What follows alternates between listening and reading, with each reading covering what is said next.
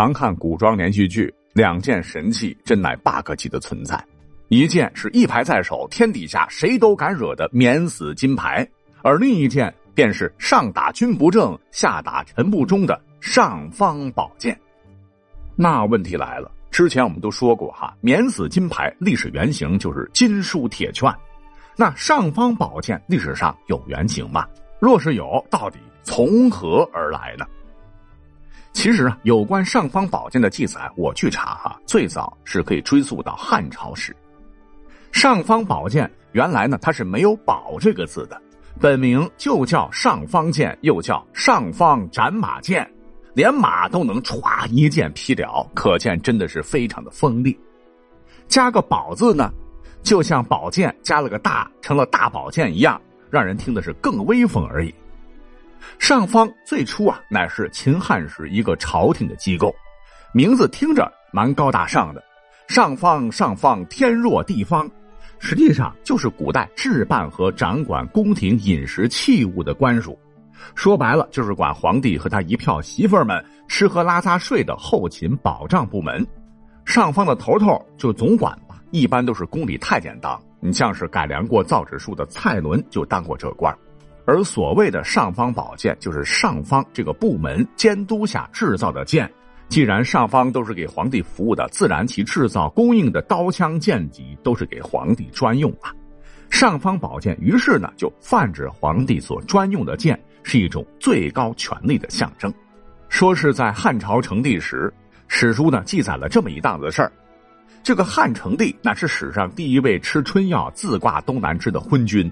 史上有名的一对美艳绝伦的淫娃赵飞燕和赵合德，就是他宠坏的。常常是芙蓉帐里度春宵，沉迷酒色不理朝政，就导致大权被其老师张宇把持。其实之前张宇就受封为安昌侯，又以帝师位居高位，竟然是把持不住，利用权势，处处为自己谋取私利，搞起了腐败，低价囤积了四百顷的良田沃野。金银财宝不计其数，那么就在朝廷乌烟瘴气、大家伙都不敢吱声之时，一个叫做朱云的小小博士竟然站出来了，是趁着皇帝终于、终于、终于早朝，公然弹劾张宇。他说：“皇上，如今朝廷上一些大臣对上不能辅佐陛下您，对下不能为百姓造福。”占着茅坑不拉屎，还欺负盘剥百姓。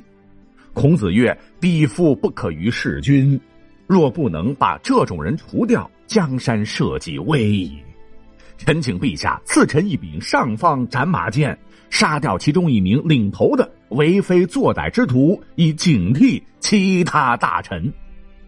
汉成帝忙问：“那那你要杀谁呀？”朱云回答：“安昌侯张宇。”啊！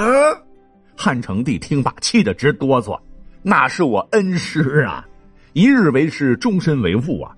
大胆狂徒，一个小小官吏竟然诽谤大臣，让朕将父亲斩杀，真是好大的胆子啊！史书说：“盛大怒，欲斩之。”可是朱云这家伙更绝，当时死死抱住殿前栏杆，怎么拽怎么拖，就是不撒手。挣扎之下，用力过猛。竟然将朝堂之上的栏杆生生折断了，当时满朝文武都吓傻了。大汉建立百年间，还没听说过谁在皇帝面前敢这么横的。幸亏朝堂之上有一位为国虎臣、匈奴西域敬其威信的左将军辛庆忌，很有正义感，挺身而出啊，是苦劝汉成帝不要杀朱云。汉成帝被磨得没脾气哈，这才罢了手，赦免了朱云。由此，不光尚方宝剑历史上首次被记载，还造就了一个新成语，唤作“朱云折剑”。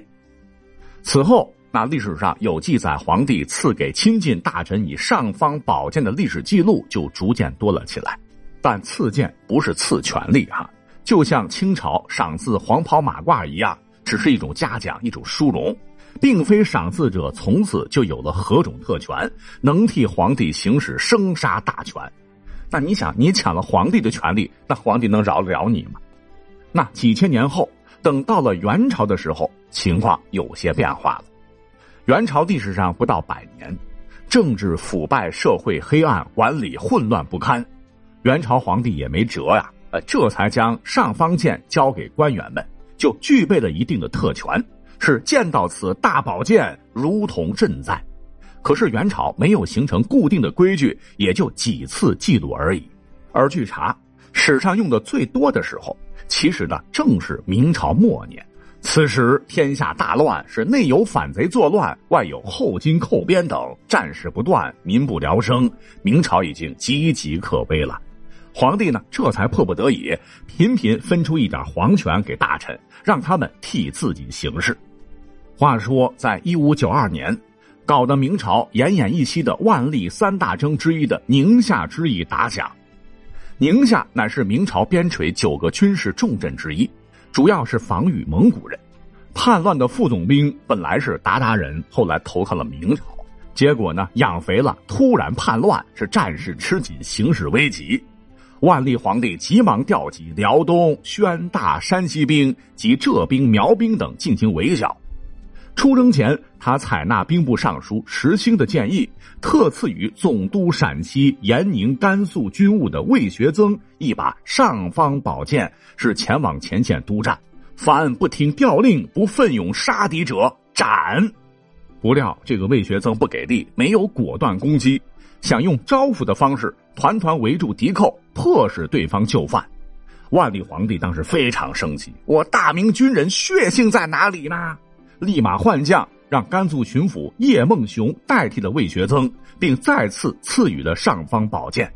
大明军拼死进攻，虽取得平叛的胜利，但损失也是巨大，属于惨胜。而在历史上，确确实实用尚方宝剑杀过人的，也是在明末。当时的蓟辽都师袁崇焕，用崇祯皇帝御赐的尚方宝剑，将东江总兵毛文龙斩杀。其实毛文龙他也有一柄尚方宝剑，双方 VS 是打平的，你不斩我，我不斩你。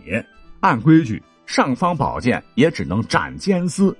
毛文龙可是重要的总兵，抗金支柱，前线大帅。